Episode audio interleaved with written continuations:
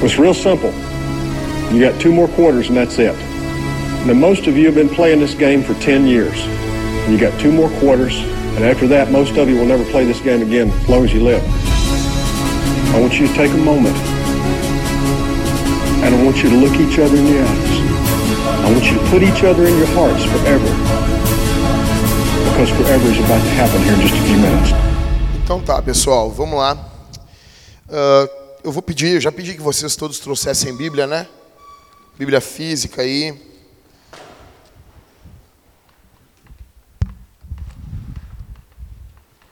Abram em Atos dos Apóstolos, capítulo 6. Atos dos Apóstolos, capítulo 6.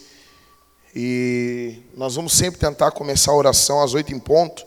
Para mim é uma alegria muito grande a gente poder estar tirando, nem que sejam uns, uns minutinhos, oramos dez minutinhos. Para nós já, já é uma benção. Obrigado, Karine. Obrigadão. A gente vai ler Atos dos Apóstolos. Deu? Oi? Sobrou? Então pode dar, daí, dá para a Mari ali, eu acho.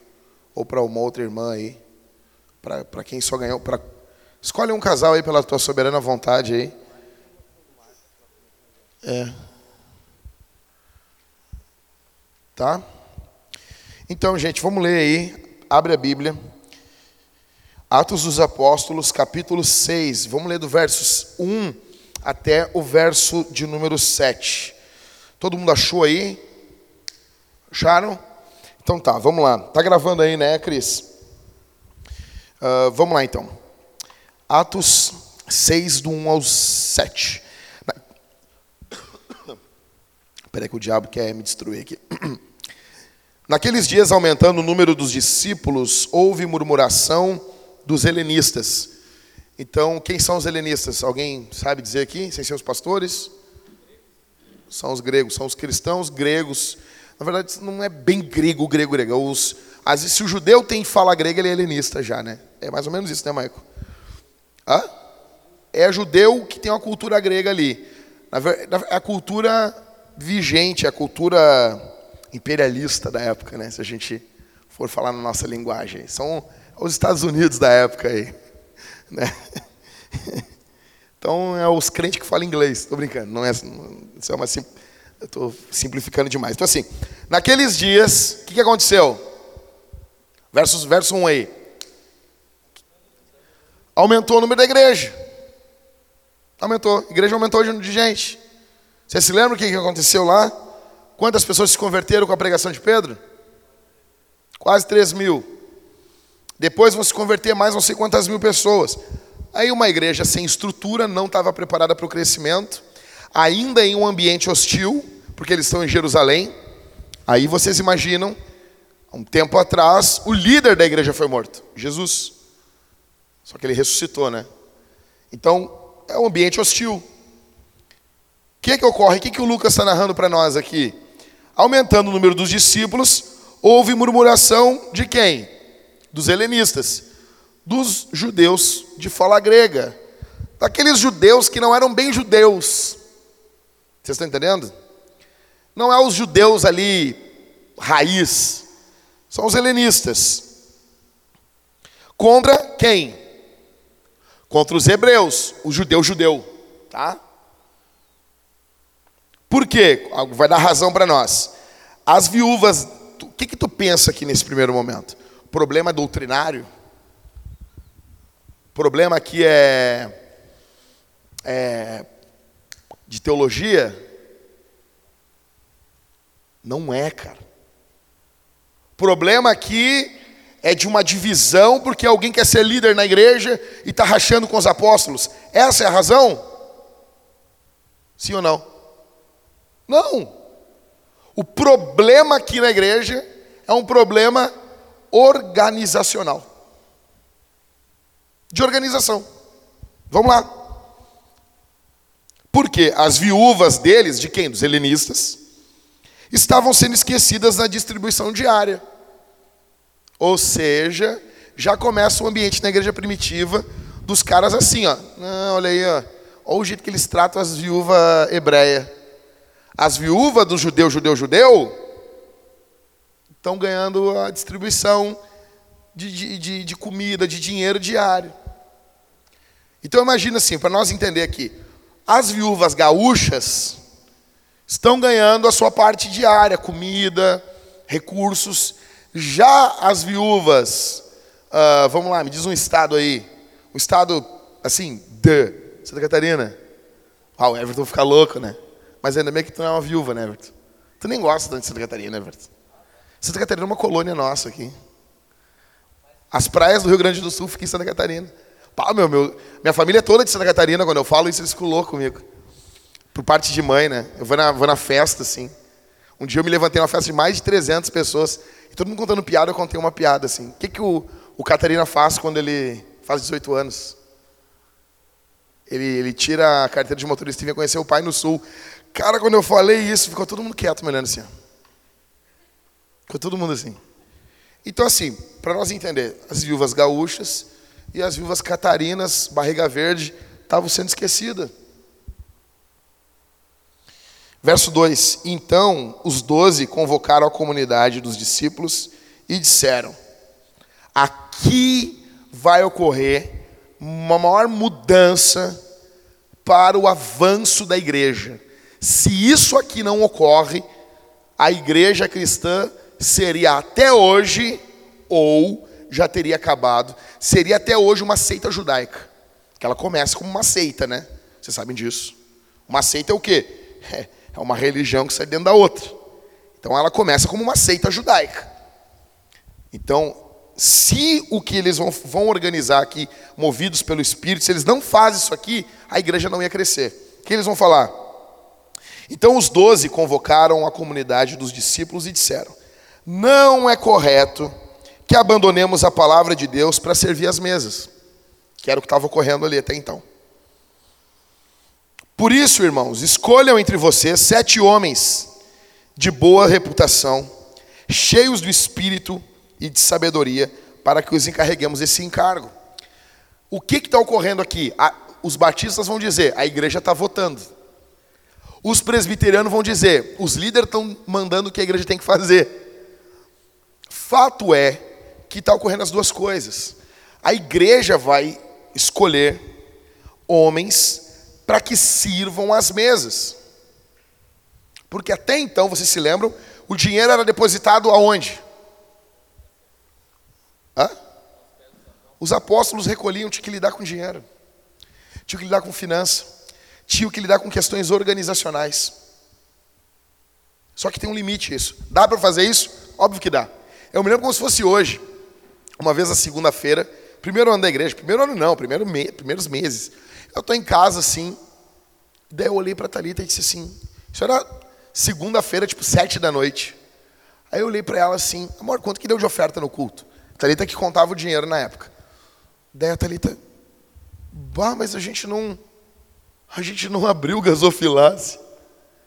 Daí nós tínhamos um monte de conta para pagar, nós fomos de noite na igreja, abrir a igreja, abrir o gasofilasse, contar a oferta, dízimo, para pagar as contas na terça-feira. Você imagina isso? Você imagina o Brian Houston olhando para a esposa dele, da igreja da Hillsong, lá, em, lá em, na Austrália. Meu amor, quanto que deu de entrada ontem? Mas nós não contamos. Vamos lá, aí abre a igreja. Imagina isso. Então, os, os apóstolos, eles entenderam aqui. Para a igreja avançar, nós não podemos ter generalistas. Quem é o generalista? O cara faz tudo, é o faz tudo. Ele prega, ele conta oferta, ele atende as pessoas, ele toca, ele canta. É uma carta coringa é bom em momentos de crise, mas não pode ser o nosso nosso modelo de liderança. Vamos lá. Então, eles vão dizer, irmãos, escolham quem vocês vão votar. Eles têm que ser homens, tá? Em Porto Alegre a gente tem que explicar que homem, em 2020 a gente tem que explicar, né? Que homem é sexo masculino, tá? Complicado hoje em dia a gente tem que, né? Então, homens de boa reputação, ou seja, a liderança tem que ser fu fundamentada por quem? O cara tem que ter um bom histórico, tá? Boa reputação. cheios do Espírito Santo. Negão, olha para mim aqui. para servir mesa na igreja primitiva. Não é para ensinar no culto. O nego tem que ser cheio do Espírito Santo para servir as mesas. Garçom da igreja primitiva tem que ser cheio de Deus. Por que, que a gente tolera nas nossas igrejas pessoas em trabalhos de liderança, chave dentro da igreja, que não são pessoas que têm vida com Deus? Vocês estão entendendo isso aqui, gente? Vocês, não sei se vocês param para analisar isso. Isso aqui sempre chamou minha atenção, cara. E eu não estou querendo falar que, nossa, é uma nova revelação, porque o texto está mostrando isso. Mas eu já li vários comentários bíblicos, eu nunca vi hoje os caras ressaltar essa questão. Vou, então, já que ninguém falou nada, eu posso falar. Cheios do Espírito Santo e de sabedoria, porque você pode ser cheio do Espírito e não ter sabedoria, entendeu? Você pode ser cheio de Deus e ser um tolo. Cheio do Espírito Santo e de sabedoria para que os encarreguemos esse serviço. Aí, tem um, um, pastor aqui em Porto Alegre que eu admiro muito ele, eu não vou dizer o nome dele, eu não vou falar, eu sou fã dele. Ele é escritor e ele escreve os erros dos, dos apóstolos em Atos, assim. Eu amo esse homem demais, mas ele disse que foi o primeiro erro aqui que os apóstolos, isso aqui eles deram um erro em direção ao papado. Começou aqui em Atos 6. Foi o primeiro erro, foi eles ter diferenciado o ministério da palavra com o ministério Tipo, era para fazer tudo a mesma, fazer todo mundo fazer tudo, todas as coisas, entendeu? Só que a gente entende, o próprio Jesus disse que o Espírito Santo ia guiar a igreja. Tá bom? Então, verso 4. Quanto a nós, a nós quem? Apóstolos e presbíteros. Nos consagraremos à oração e ao ministério da palavra. O parecer, o que aconteceu disso aqui? Agradou a quem? Todo mundo. Então elegeram, vamos lá. Notem que os nomes são todos gregos. Isso é fenomenal. O problema está sendo na igreja, porque os de fala grega estão sendo deixados de lado, então vamos botar só diácono grego, para mostrar para todo mundo que nós não temos tendência nenhuma. Aí elegeram só diácono Catarina aqui. Só diácono Barriga Verde. Olha o nome dos caras. Vamos lá. Esses nomes, tudo proparoxítono, né? Parece o nome dos filmes dos filmes de guerra do, do lá o, como é que é o nome lá o, o Troia. Vamos lá. Estevão, homem cheio de fé e do Espírito Santo. Pode ter um destaque para ele, né? Aí vamos lá. Filipe, Prócoro, Nicanor, Timão, Pármenas. Pármenas é um nome muito legal, cara. Nicolau, prosélito de Antioquia. Não tem nada a ver com os nicolaítas lá que tem Apocalipse. As pessoas falam, ah, oh, esse cara ele se desviou e começou uma seita. É os nicolaítas lá. Não tem prova nenhuma para isso, tá? A não ser o nome. Um, Nicolau, prosélito de Antioquia. Apresentaram estes homens aos apóstolos, que orando lhes impuseram as mãos. Ou seja, demonstração pública de, de autoridade. Tá bom? É o que acontece lá, Moisés bota o Josué, impõe as mãos diante de todo mundo, para que todo mundo veja, esse cara aqui foi escolhido por nós. Orando, lhes impuseram as mãos. Aí, cara, o Lucas sempre fecha. Vai ler Atos, tu vai ver que Atos é cheio de sessões. E a sessão sempre fecha assim. A palavra de Deus crescia, e em Jerusalém o número dos discípulos aumentava. Deu problema vocês estão notando o que está acontecendo? Aí deu problema porque a igreja aumentou. O que, que eles fizeram daí? Botaram diáconos. Aí ao arrumar isso, o que, que a igreja voltou a acontecer com a igreja? Voltou a aumentar. A igreja, uh, o número dos discípulos aumentava. Também um grande número de sacerdotes obedecia à fé. Temos um grande problema, gente. Eu venho uns três, quatro dias, e às vezes quando vocês me veem assim, botando coisa na internet, não é para tretar, eu quero sentir o que as pessoas pensam. Eu quero sentir assim, eu tu larga um negócio meio provocante, eu quero ver, vamos ver o que, que as pessoas. É tipo uma pesquisa de opinião, só que eu não estou pagando instituto nenhum, entendeu? Eu uso minha rede social para sentir o que as pessoas falam. E tem coisas que eu achava que a gente já tinha vencido e eu vejo que hoje não. Eu vejo que crescimento de igreja é um tabu, cara. É um tabu, velho. É um tabu. E deixa eu dizer uma coisa para vocês. Todo argumento sem exceção contra o crescimento da igreja é um argumento da carne com verniz de piedade. Tem cara de piedade. E normalmente esse argumento vem por uma ignorância do contexto bíblico. Nós tendemos a pensar que a igreja primitiva era um bando de hippie.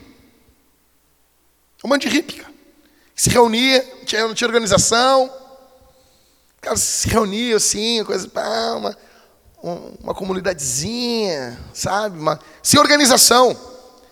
Aí nós ficamos chocados quando nos deparamos em 1 Timóteo, quando Paulo fala exclui a viúva com menos de 60 anos e que não limpou os pés dos, dos, dos santos, exclui ela da lista das viúvas. Tem uma lista de viúva.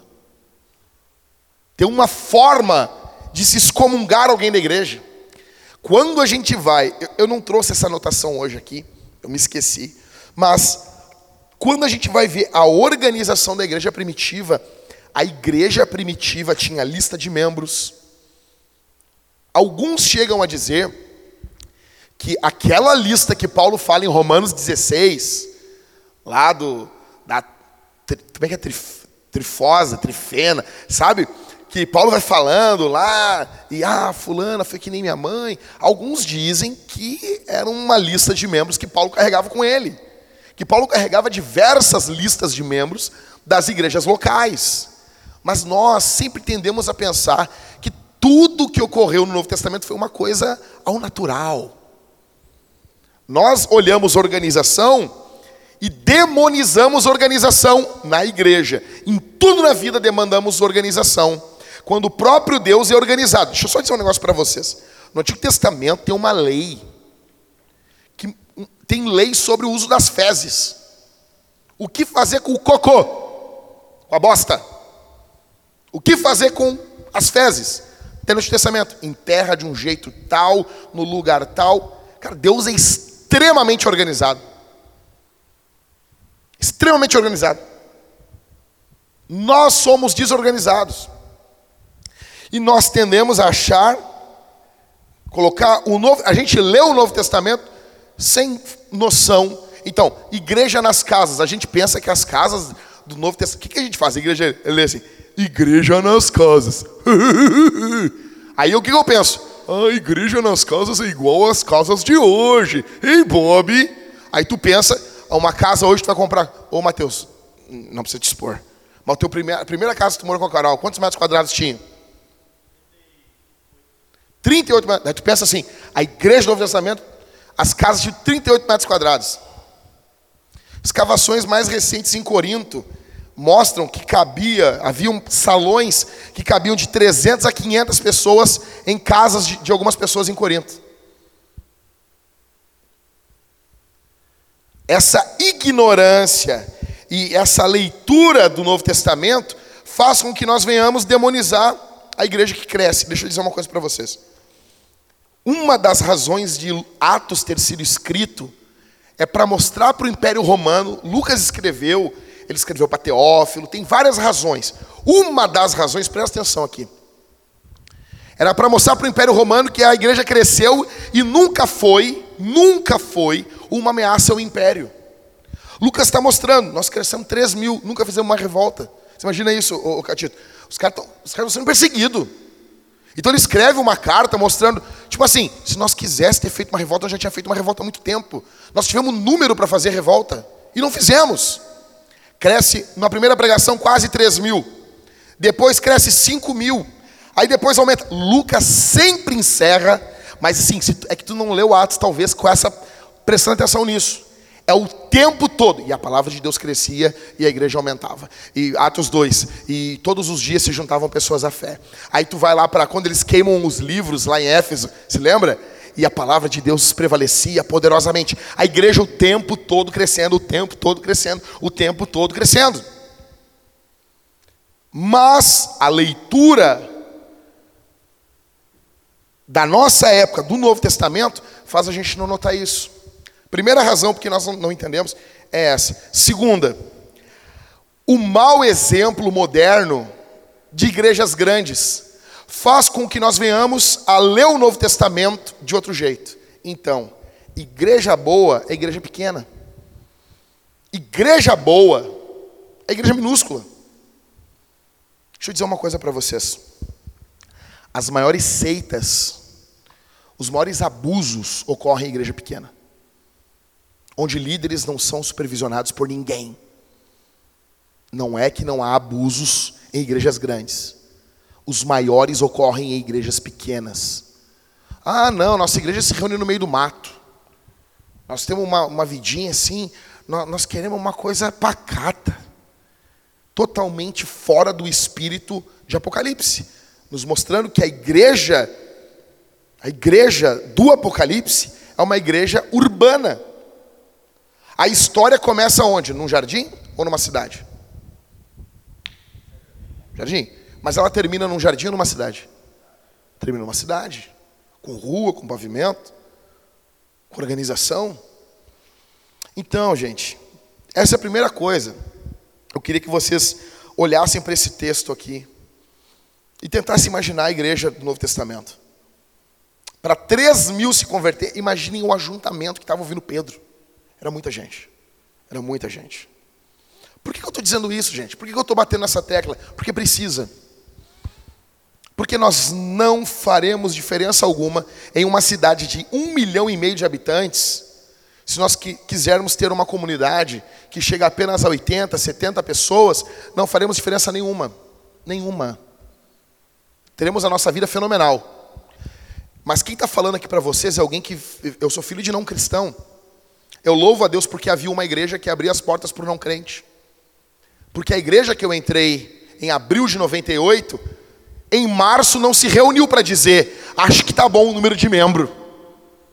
Eles não fizeram isso. Eles celebravam as conversões. Eles celebravam as pessoas que se juntavam à igreja. Só que hoje eu vejo pessoas que não veem o crescimento da igreja com bons olhos. Isso é uma ignorância patrocinada por demônios. Vou repetir. Isso é uma ignorância patrocinada por demônios. Paulo não diz lá em Colossenses que existem coisas que têm aparência de santidade, mas não são. Não tem poder contra o pecado. Existem muitas frases que a gente fala, gente, que no primeiro momento, nossa, que coisa poderosa. Vou dar um exemplo. Pregue o evangelho, se necessário. Use palavras. Nossa, que frase, cara. Que frase. Primeira vez que eu ouvi essa frase. Eu achei assim. Eu, porque é uma coisa que te pega no contrapé. Prega o evangelho. Aí tu, se necessário, daí tu pensa o quê? Pá, se necessário, usa um outdoor. Usa, vai além das palavras, né? Se necessário, use palavras. Nossa, cara. Aí tu para para pensar assim. Que coisa idiota essa frase. O Evangelho é uma notícia. O apóstolo Paulo diz: Como, como virão se não há quem pregue? Até para tu não usar palavras, tu tem que ouvir, teve que ouvir a, a palavra dessa frase. Então, existem frases que têm uma aparência de piedade, mas não são piedosas, são demoníacas. Uma, Procure uma igreja onde os presbíteros sabem o teu nome. Cara, ninguém está querendo igreja onde os presbíteros não saibam o nome. Só que esse não é, gente, olha para mim. Essa não é uma marca defendida no Novo Testamento. Nós temos que ser bíblicos. O que a Bíblia diz, o resto que se dane. Qual, quais são as marcas quando tu olha para o Novo Testamento de uma boa igreja? Primeiro de tudo que o Novo Testamento mostra um monte de igreja ruim para gente. Já começa aí. Assim, vamos lá. Quais são as marcas de uma igreja bíblica? De uma igreja bíblica, sexo com a mulher do pai, fofoca, membros se processando, divisão, as marcas da Bíblia. Agora, da igreja ideal, a igreja ideal não é nem a de Atos, a igreja ideal é de Apocalipse, é para onde nós estamos rumando. As três marcas de uma igreja ideal: pregação correta da Bíblia, não é perfeita, correta. Administração correta dos sacramentos. e administração da disciplina. Essas três marcas básicas de uma igreja. Então notem, primeiro eu quero dizer uma coisa para vocês aqui, que o texto mostra em Atos 6 que crescer traz problema. Crescer traz problema. E muitos não querem ter problema. E daí colocam, colocam desculpas espirituais para não crescer. Deixa eu, deixa eu explicar para vocês aqui. Vamos lá. Eu, já, eu cresci em uma igreja muito tradicional. Muito tradicional. E um dia eu cheguei, eu, eu raspava o cabelo, parecia um louquinho. E só que na igreja que eu congregava, isso era, não podia raspar o cabelo. Não podia. Daí um dia eu cheguei na casa de um presbítero, presbítero, pai de um amigo meu, e ele era, tipo assim, muito velhão, tipo, quase 80 anos, sentado com uma Bíblia encebada, assim. Daí quando eu entrei pela porta, cabelo raspado, assim, parecia um rato, né, meu? Esse rato branco. Quando eu entrei, ele me olhou e disse assim, o que, que tu está fazendo com esse cabelo da nova era aí, meu jovem? Aí eu olhei para ele, não, não, não é da nova era, isso aqui é meu. Isso aqui é meu. E ele, mas isso aí Deus não se agrada. Daí eu olhei para ele assim, ó, não me lembro o nome dele, presbítero, não me lembro do que. Só, senhor, eu vou dizer uma coisa para o senhor. Se o senhor não gosta, isso é o problema seu. Não venha dizer que Deus não gosta de marrom porque o senhor não gosta. Hoje eu ficaria quieto, tá? Eu falei, tá bom, tá bom, tá bom. Mas na época aquela, aquela atividade juvenil, sabe? Tu não pode calar a boca, né? Então eu, eu disse, o problema de vocês, eu falei, imagina eu, um, um homem de 80 anos, o problema de vocês é que vocês não gostam das coisas e você diz que Deus não gosta. Vocês botam na, na conta de Deus o gosto de vocês. Sejamos honestos, gente. Nós não queremos problema na obra de Deus. Todos nós queremos aqui uma igrejinha que a gente vem, consome um sermãozinho e vai embora. Nós não queremos ter problemas. Atos dos Apóstolos nos mostra problemas. Uma igreja que cresce é uma igreja que tem problemas. E nós achamos que todo problema é uma obra do diabo. Quando muitas vezes o diabo coloca para nós não problema, ele coloca para nós o conforto. O que o diabo quer para nós é um sofá bem confortável na vida cristã. Não uma guerra, não um problema. Igreja que começa a crescer vai ter problema. Vão ter problema. E deixa eu dizer uma coisa para vocês, eu quero problema. Eu quero, eu quero problema. Eu quero problema. Começar, eu não vou dizer o nome da, da irmã. O que, que o Mateus acabou, os, quem está no grupo da liderança, o que, que o Mateus acabou de perguntar? Não citem o nome da irmã. O que, que ele fez? Ele pegou uma foto de uma irmã e perguntou: Essa é irmã da nossa igreja? Foi ou não foi? O que, que, que falaram para ele? Não é Mateus, é uma irmã da nossa igreja. Ah, que bom, porque eu pensei que podia ter trocado o telefone de alguém. Claro, a foto da pessoa está um pouco diferente, assim, né? As fotos do Michael, o Michael bota umas fotos com beicinho. Mas, ou seja, isso é uma coisa que traz incômodo para muita gente. Deixa eu dizer uma coisa. Isso é um sinal da vida de Deus. Isso é um sinal da vida. Olha para mim aqui. Olha, tem alguém cuidando lá. Alguém está lá. Isso é um sinal da vida de Deus. Ah, cara, como eu queria que vocês entendessem que aquilo que muitas vezes a gente chama de ruim é o que Deus está chamando de bom. Deixa, eu dizer uma coisa. Momentos épicos da minha vida na Vintage. A primeira vez que eu não estava num culto, quando o culto começou. A primeira vez. Eu estava na igreja, o culto já ia começar, e daí disseram: tem que fazer tal coisa e buscar uma coisa em tal lugar. E daí os irmãos foram começar o culto sim. Eu, a cara. Não, porque assim, nós estamos falando de uma igreja com 12 membros. E com um monte de visitante. A cara de pavor deles, Catito. Tipo, não, mas tu não vai estar aqui quando. Eu olhei para eles. E eu sorri assim, aquele caos, eles estavam se desapegando de mim assim, e tendo uma vida com Deus. Tipo assim, é uma igreja. Se o pastor morrer, a igreja não pode acabar. Foi muito triste. O ano, o ano passado, retrasado, nós fomos comprar algumas coisas numa igreja que o pastor morreu e ela acabou. E daí foi o primeiro culto que começou a ser eu estar dentro do ambiente. Segunda coisa que, segunda vez que foi impactante para mim, foi quando não fui eu que fechei a igreja. A primeira vez.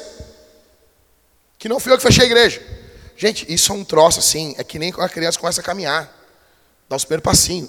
Matéria de igreja, a coisa mais comum não ser tu que fecha, não hoje. Uma igreja que começou do zero. Membro um, membro dois, a minha esposa e eu. Primeira vez que eu não fechei a igreja, que acabou o culto, assim, então tá, irmãos, eu vou indo lá. Isso foi, um, foi assim, revolucionário na minha cabeça. A primeira vez que eu não preguei no púlpito, foi demais.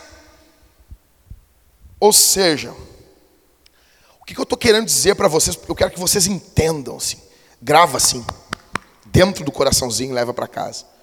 Crescer causa problema, traz problema.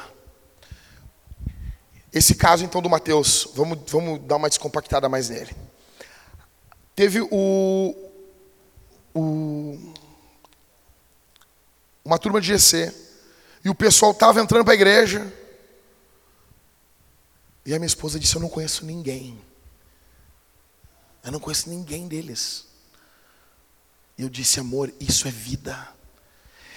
Deus não está mais limitado às nossas áreas de relacionamentos. Deus está livre dentro da igreja.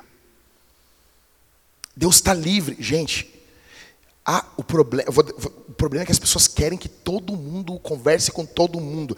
Igreja com 40 membros, os velhos não conversam com os novos, os novos não conversam com o velho.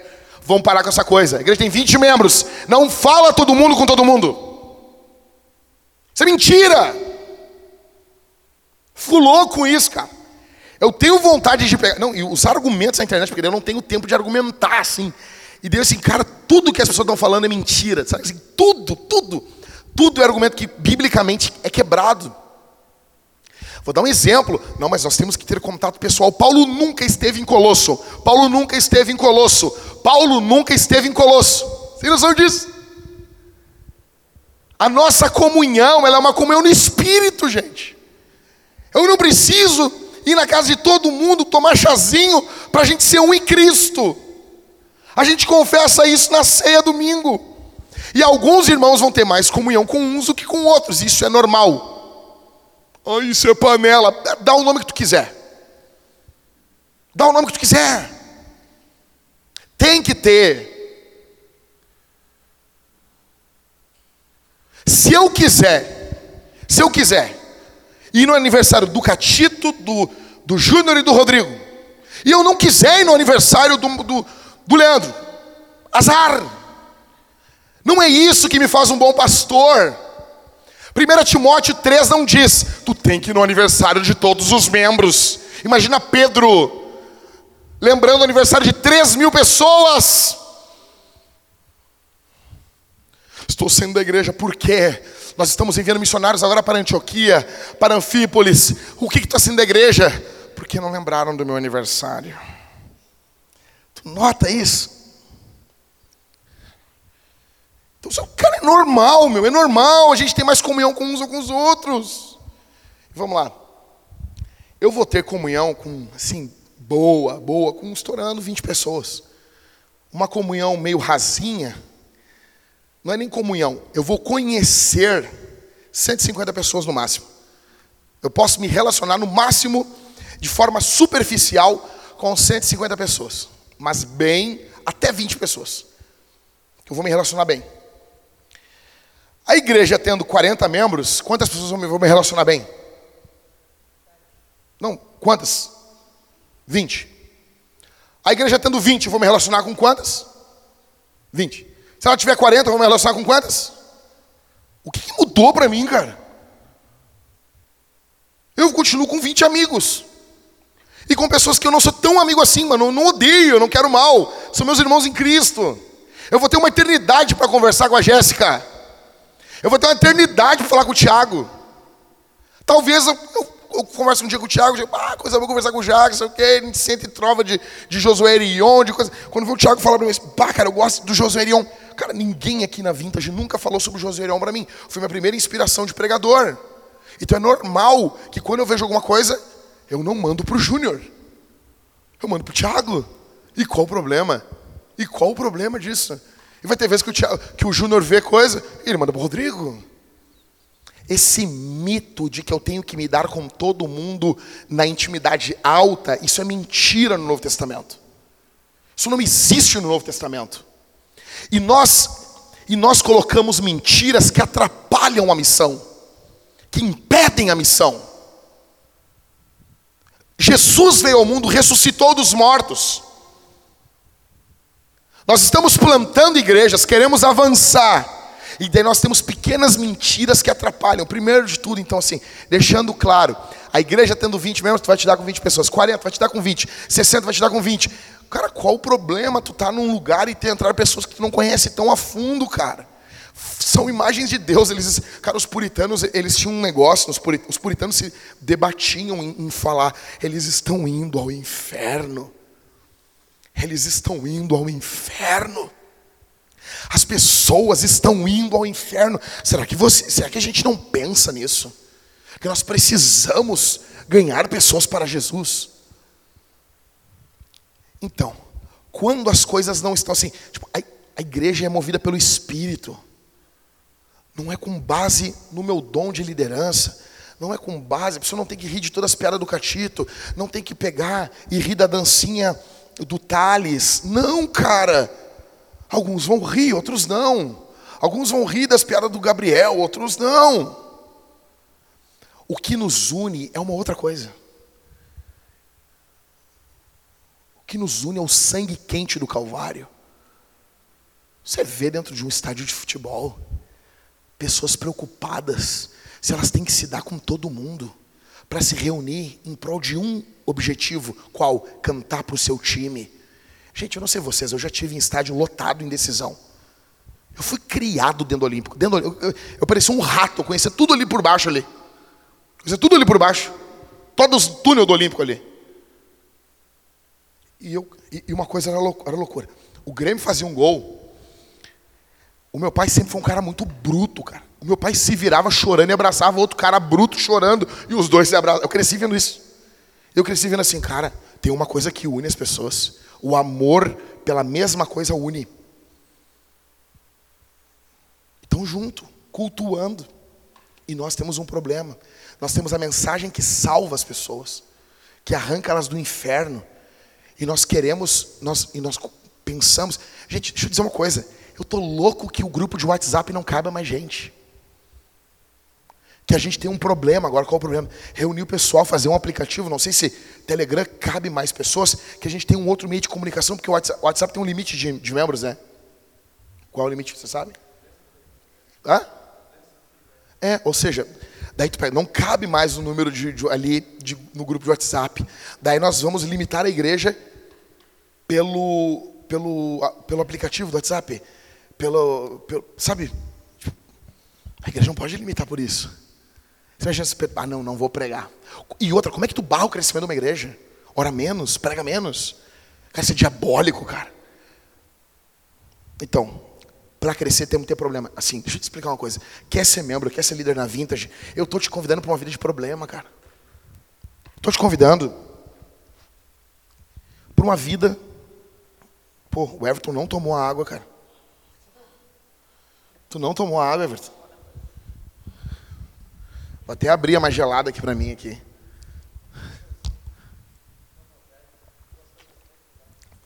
Tu não tomou mesmo, agora me lembrei. É. Então, eu estou convidando vocês para uma vida de problema. Eu quero, eu quero, cara, eu quero isso. Eu quero a gente se reunir de noite. Como é que nós vamos resolver isso? Cara, eu amo isso, cara. Igreja, cara, igreja. Sabe por que, que assim tem que ter problema? Tem que ter problema, porque está vivo. A minha filha, cada agora, meu, cada dia é uma fase nova. Faz duas semanas que a minha filha começou a gritar. Começa a gritar, cara. Gritar. Ela grita. Daí a gente bota a mão na boca dela, ele tá dando uns tapas, sacudindo. Não tem o que fazer, cara. Ela grita. Ela grita. E o pior não é dar uma sacudida, ela ri pra ti depois. Acho que tu gostou. Entende? Daí eu disse pra Thalita, Thalita, ai, agora, amor, o que a gente faz? Eu disse, amor, fica tranquilo ela não vai gritar a vida toda. Tu consegue imaginar ela com 15 anos, ah, no meio dos 15 anos? Um dia isso vai acabar e Deus sabe qual é o dia. Deus vai nos dar sabedoria. Alguém no mundo já resolveu isso, pesquisou. Eu, eu tenho uma coisa que eu aprendi, cara. Ô, meu, alguém já respondeu uma pergunta tua no Yahoo, meu. Alguém respondeu lá em 2007, alguém respondeu. Alguém se preocupou isso em 2006 e perguntou: oh, como é que faz tal coisa? Alguém já escreveu um livro, já tem um vídeo, um tutorial. A gente está vivendo um período fantástico, cara. Ou seja, informação. Ou seja, é uma coisa nova. Mas por que por que está tendo esse negócio assim? Se minha filha tivesse morta, não tinha isso, cara. Ela está viva. Ela está crescendo. E ela não tem voz fina, sabe? Ela tem, tem uma voz grossa, cara. Parece a Eliane, a mãe do Ricardo. Quem congregou há mais tempo na vida já sabe o que eu estou falando. A Michelle do Jorge. Vozeirão assim, né? Ela tem um vozeirão, ela grita grosso ainda, velho. E é alta a voz dela pra caramba, não sei o que ela puxou. E daí ela fica gritando assim. E hoje, cara, nós fazendo culto e no meio da leitura, tá, dava uns gritão assim. E daí a gente segurando a boca dela, fica imaginando os vizinhos, cara. Daí uma hora ela ri, uma hora ela para. Gente, ela está viva. Adolescente vai crescer. Adolescente vai virar de quê? Joelho e cabeça. Já viu os joelhos? Bate. Adolescente se bate em tudo que é lugar, vive caindo, porque a cabeça não, não, não entendeu ainda que o corpo cresceu. A igreja é a mesma coisa, a igreja é viva, tem que dar problema. Vamos lá. Uh, uma pergunta. Quem não estava semana passada aqui dos líderes e ouviu a última aula? Ninguém ouviu? Eu preciso, eu preciso que quem não vem, eu falei isso para o Cauê ontem, que quem não vem na aula, dos, dos líderes tem que estar tá aqui, gente. Tem que estar tá aqui. E dos líderes que não, tá aqui, não estão aqui, precisam ouvir a última aula. A gente está gravando para isso. Segunda pergunta. Quem leu o PDF que eu botei no grupo da liderança? Eu botei no grupo da igreja também, do Keller. Do Tim Keller. Tá? Você se lembra semana passada? Uh, foi o ano passado, foi começo de dezembro, né? Quem leu aqui, gente? Os irmãos? Eu vou colocar de novo lá e eu preciso que vocês leiam. Tem 25 páginas. Isso era para ter lido em dezembro do ano passado. Tá bom? Vocês podem pegar, se reunir, alguém ler em voz alta. É, é fundamental para a gente ler. Para a gente entender. Tá, mas vamos lá. Então, é um sinal de crescimento quando novos membros, acompanha comigo aí Tá? É um sinal de crescimento quando novos membros não são conhecidos por toda a igreja. Isso gera desconforto de algumas pessoas. Essas reclamações precisam ser trocadas por alegria. Então, isso vai depender dos líderes. E aqui, gente, eu quero honestidade com vocês. Se alguém não concorda com isso, tem que nos avisar. Porque nós precisamos ou que você mude, ou que você, se, ou que você mude de pensamento, ou que se mude de igreja. Porque isso aqui é fundamental.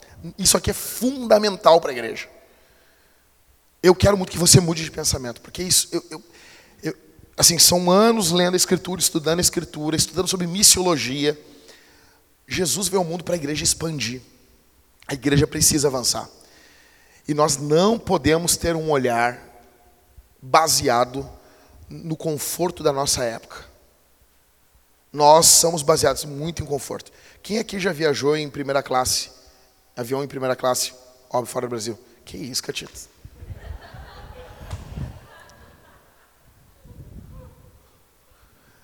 Vida. Vem cá um pouquinho, Gatito. Vem cá, conta para nós como é que é essa experiência, assim. Eu não, não sei como é que é isso. Não, sério, vem cá. Vem, o alemão já ficou vermelho, né? Como é que é assim isso aí?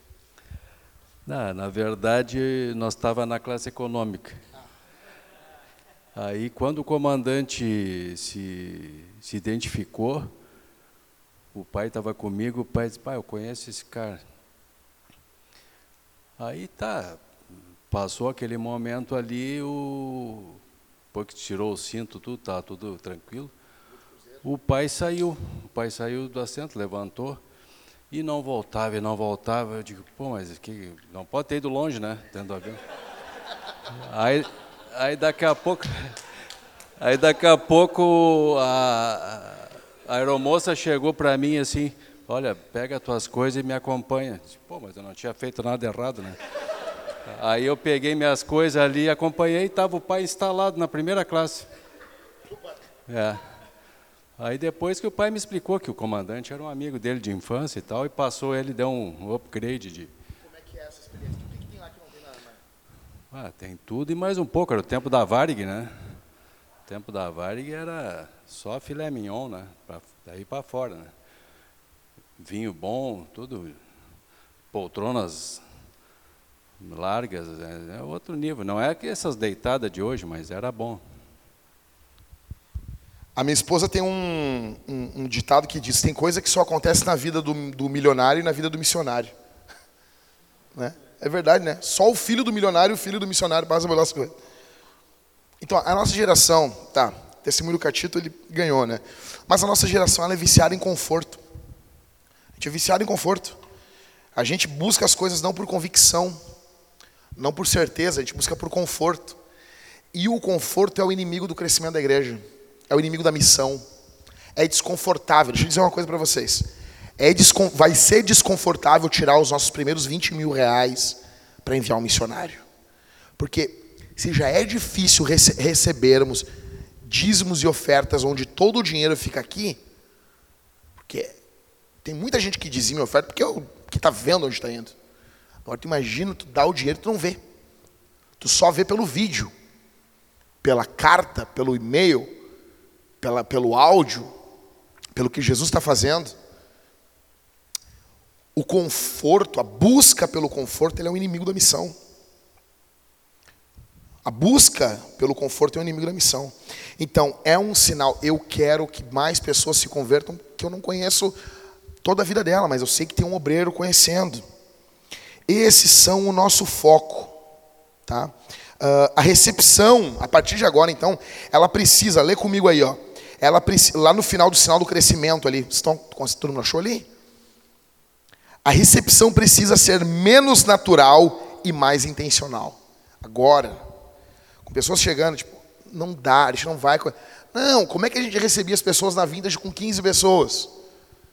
Ah, não se dava. Ah, não sei o quê. Coisas, as coisas aconteciam, a gente relevava. Não, chega aí, deu errado num dia, a gente tem uma outra oportunidade. Então a gente recebe, abraça, sabe? Não, hoje não.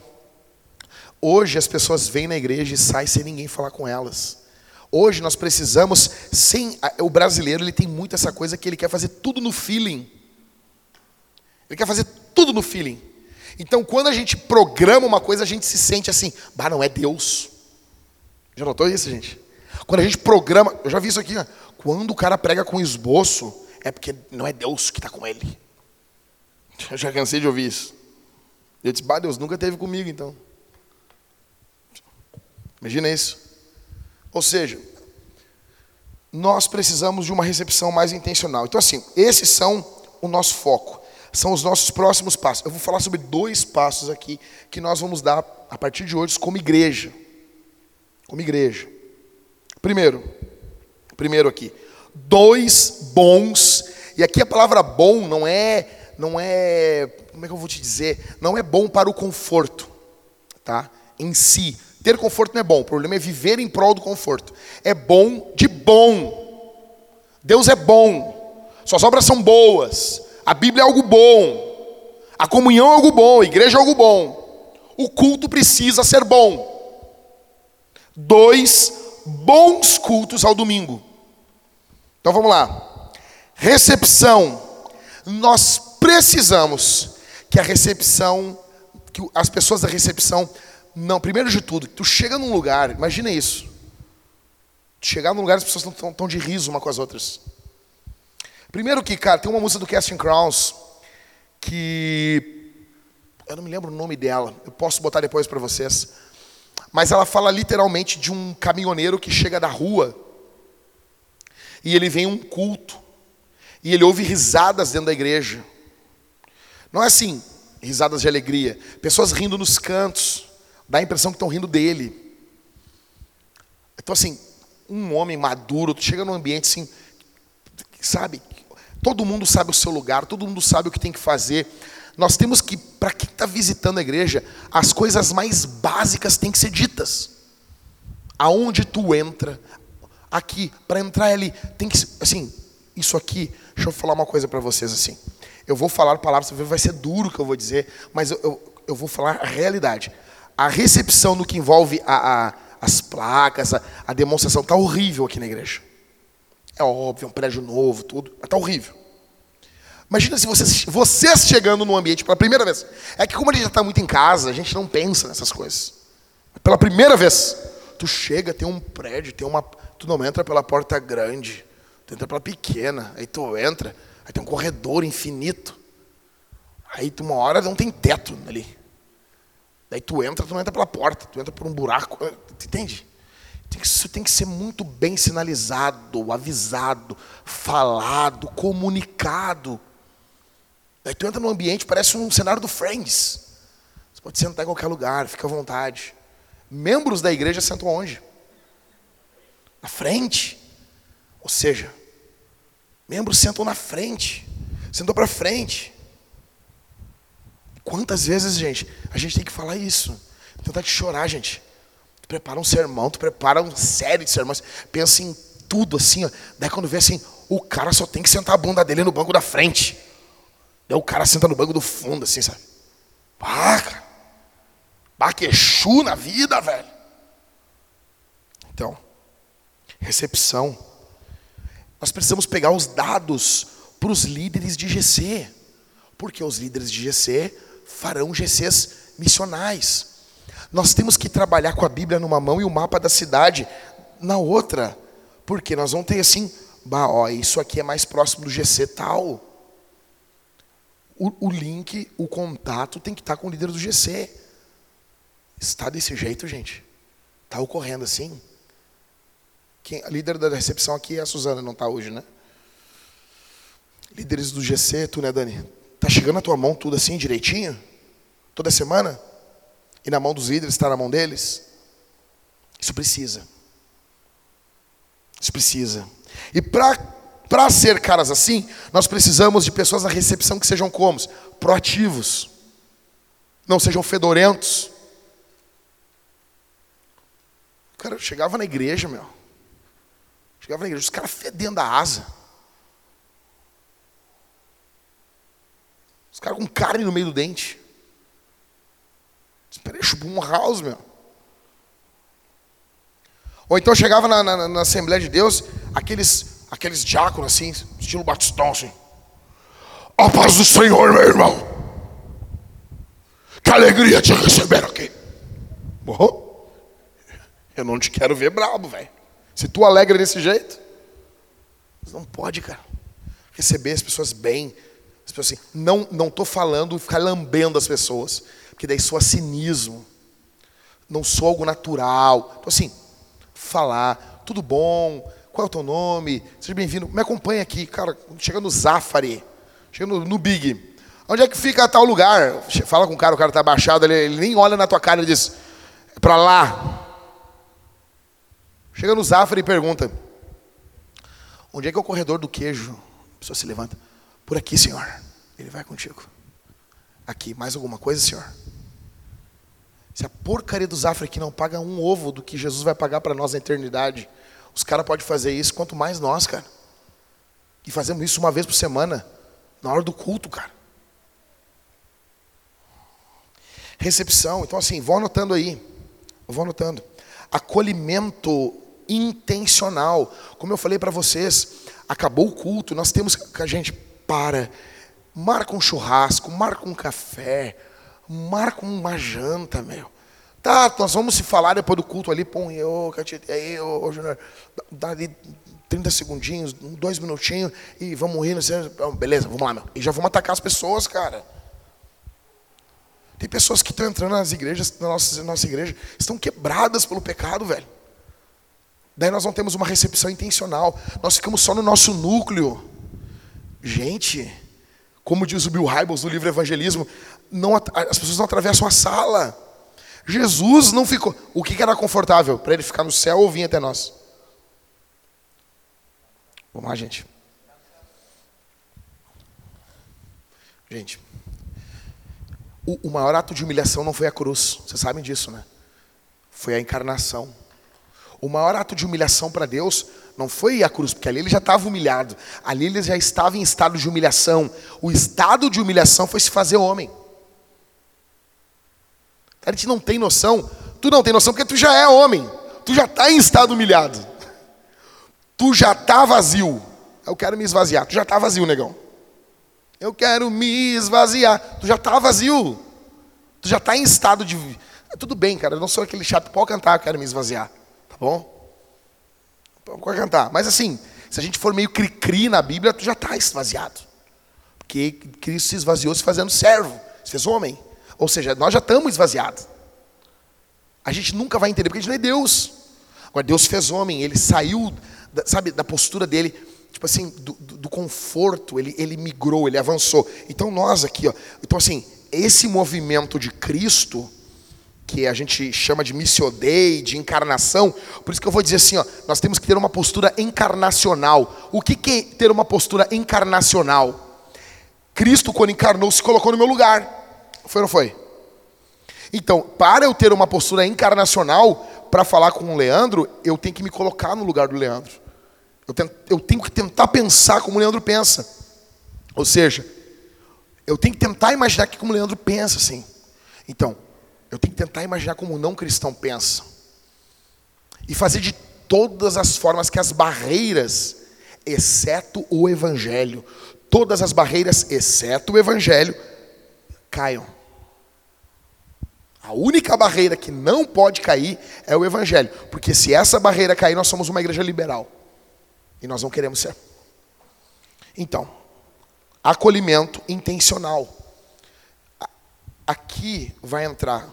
Eu preciso que os líderes de GC que estão aqui, isso tem que ser falado toda semana com, com o GC. Nós precisamos ter um acolhimento intencional, um clima familiar na igreja. Darren Patrick diz que quanto maior a igreja se torna, menor ela tem que ser. E esse movimento, para mim, é o movimento do Novo Testamento. A igreja, para mim, saudável, não é a pequena e nem a grande. É a que pega o melhor dos dois mundos. Qual é o lado bom da igreja pequena? Acolhimento, aconchego, família. Qual é o bom da igreja grande? Tu não se dobra a pessoa mesquinha. Tu não fica na mão de líderes medíocres, gente que quer manipular para o seu bel prazer. Tu tem, tu tem gente à tua disposição. Tu tem poder financeiro para ajudar pessoas, para começar trabalhos, para fazer algo relevante na cidade. Se nós conseguirmos pegar o melhor dos dois mundos, Jesus vai ser glorificado na nossa cidade. Então, cultura de acolhimento após o culto iluminação. Aqui eu estou falando do culto, tá? Iluminação do local do culto. Nós temos que ter uma boa iluminação. Melhorou, mas precisa melhorar mais. Lá, quando acaba o culto, abre e, e mostra. Quando abre essa cortina, mostra o inferno na terra. Não pintaram os outros. Eu disse talvez entendo, os guris não tiveram tempo, né? Estavam cansados, fizeram um ótimo trabalho Faltou, não, tá louco. O diabo se lançou aqui em Porto Alegre semana passada. Nós temos que pintar lá, ó, temos que organizar. Talvez não precise nesse primeiro momento a gente mudar esse teto. Nós temos que cuidar isso. Talvez temos que botar lâmpadas mais fortes para ter uma luz mais forte aqui. Temos que ter uma iluminação decente no palco da igreja. Eu vou explicar isso para vocês, a, o porquê disso, tá bom? Então, assim, a, a, a maioria dos brasileiros que falam, oh, não deve ter canhão de luz. Aí vai nos Estados Unidos, na igreja do, do John Piper, em eh, Bethlehem, tá cheio de canhão. Vai na igreja do John MacArthur, tá cheio de canhão. É que fala John MacArthur tem que segurar para não extinguir o espírito. Tá bom? As pessoas falam assim, ah, por que tu não indica o John MacArthur? Porque eu quero crente cheio de Espírito Santo. Faz disso, cara. Ai, tu não vão te perseguir. Ah, azar, não vai mudar o que na minha vida? Então, precisamos de iluminação. Assim, se a gente quer avançar, iluminação boa, beleza, foco. Entende uma coisa? Quando tu conheceu tua mulher, tu olhou a beleza dela. Não adianta, cara. Tu olhou alguma coisa, tu olhou, nossa, esse corpinho. Tu pensou, velho. Tu pensou, é uma bênção de Deus. Tu pensou. Nós somos atraídos por beleza. A conversão nada mais é do que sermos atraídos pela maior beleza do universo. Por isso que a igreja cristã, durante dois mil anos, teve o foco na beleza. Os templos, a arte. Nós, nós, eu digo nós como cristãos, moldamos o Ocidente. pinturas, escritos, poemas, foi moldado pela visão da beleza da glória de Deus. Então, quando a pessoa pensa no Aleluia de Handel, cara, pode botar para nós o poder assim? Isso não estava no coisa, né? Aleluia de Handel, mas rapidão assim, Cris. Glória a Deus, aleluia. Aí tu pensa assim, por, da onde o cara tirou essa, essa música? Tá ligado no, nas caixas aí, né? Então já larga aí, no YouTube aí, aleluia, é Handel, Handel, não sei, acho que é assim, acho que, acho que ele vai corrigir aí. Foi? É tribom isso aí, professor nem, cara nem ligou o computador, cara, deu? É que nem as crianças. Mãe, já chegou meu aniversário? Foi, Cris?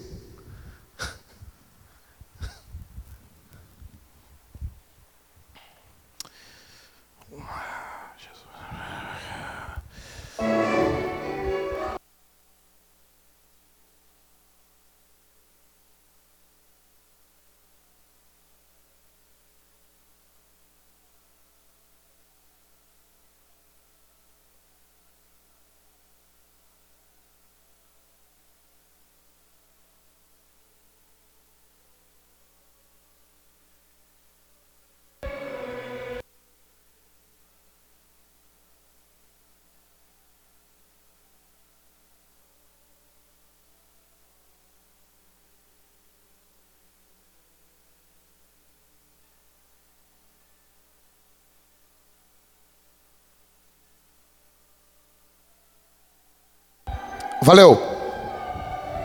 Pois o Senhor onipotente reina, né? Aleluia. Perguntaram para ele de onde ele tirou essa, essa melodia. Ele disse, quando, eu, quando eu lia o texto de Apocalipse, os anjos cantando aleluia, era essa melodia que vinha na minha cabeça. Tem um sermão lá em Apocalipse dos anjos lá.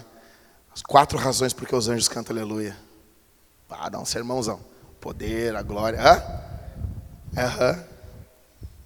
Quatro razões porque os anjos cantam aleluia. Está lá em Apocalipse, está tudo lá, está tudo prontinho. Aleluia. Pois, aí ele, fala quatro palavras ali. O Senhor reina, onipotente, blá, são quatro razões porque os anjos cantam aleluia. Dá para pregar num sermãozão bom.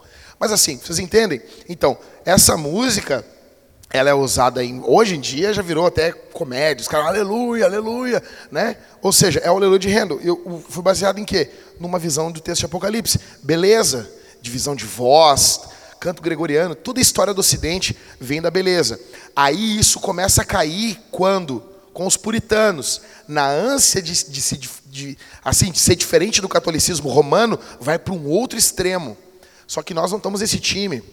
Nós somos cristãos, nós temos que atrair também pela beleza. Então, o nosso Deus é belo, as coisas que a gente faz têm que ser bela. Tá bom? Limpeza. A limpeza da igreja tem que estar limpo. Então, assim, começamos o culto do Euro 20 aqui, domingo de noite aqui. Esse cara, um monte de copo de café nos bancos, velho. Eu não estou falando do ministério de limpeza da Vintage. O pessoal está fazendo um bom trabalho. Mas os mesmos parecem uns porcos, cara. Ah, mas são os visitantes, mas a gente limpa, velho. O que, que custa? Como é que eu consigo ver os negócios e juntar? Os copos de café. Cara, sério. A pessoa tem que ter um problema mental, meu. E tem gente que bota coisa de vidro nos bancos, a pessoa senta e morre, meu. Morreu, porque pode alguém que imagina, cara, eu não tomo café, eu morrer porque alguém tomou café e botou o copo ali, meu. Então, limpeza, a igreja tem que estar limpa, o banheiro tem que estar limpo. Sem vitimismo. No Brasil, todo mundo que limpa as coisas tem vitimismo.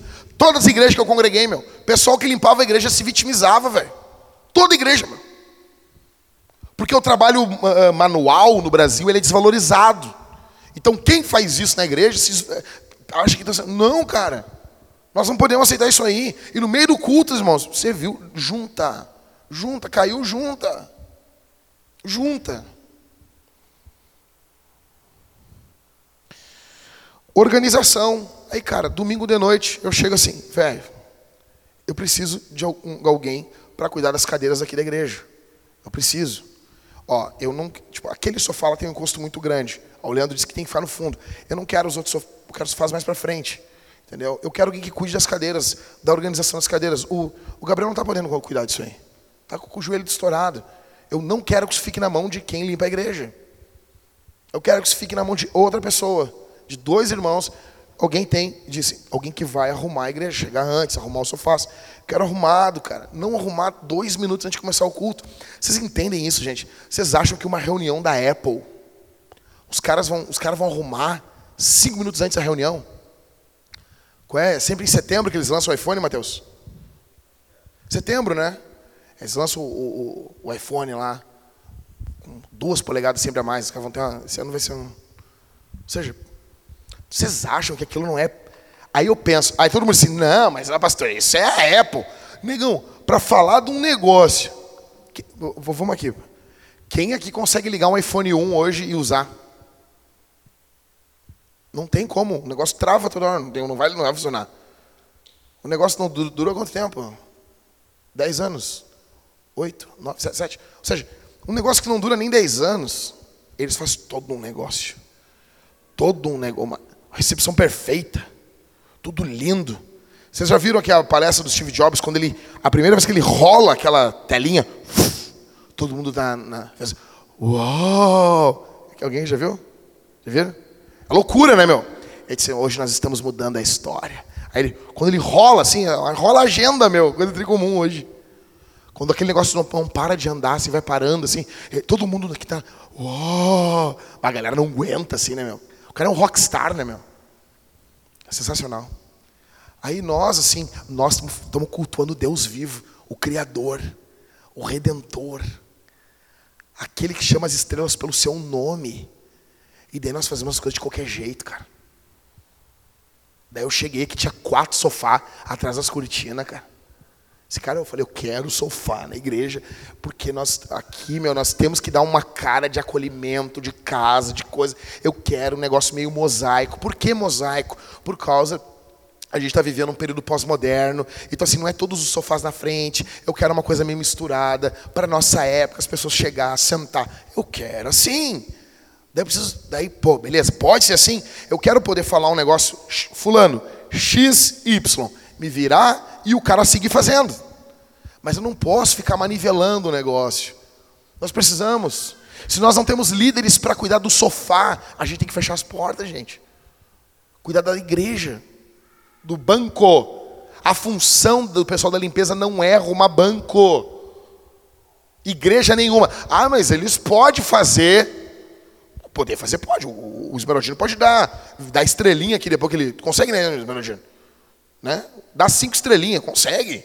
Consegue pular, consegue dar um mortal. Consegue... O cara consegue fazer baixadinha com bola. A questão não é que consegue fazer, velho. Nenhuma igreja organizada, de verdade, o pessoal da limpeza cuida disso. Por quê? Porque vai ter um culto, nós vamos fazer um culto, queremos fazer algo diferente. Mudar, mudar, vamos mandar foto, coisa. Aí então o pessoal da limpeza tem que se preocupar com isso, cara. Então precisamos, para ter um bom culto, limpeza.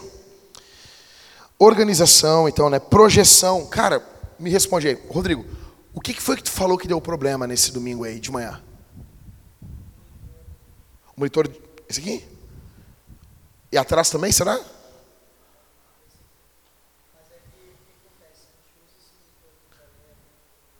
Sim. Sim. Não tava, o quê? Então, tipo, que, que acontece? O pessoal que trabalha na mesa ali, um exemplo. Nós já tivemos isso quantas vezes? Um milhão, né? Nós precisamos chegar num ponto, gente, que essas coisas que a gente já prevê que vai dar problema, não pode dar problema. Porque essas coisas tiram atenção.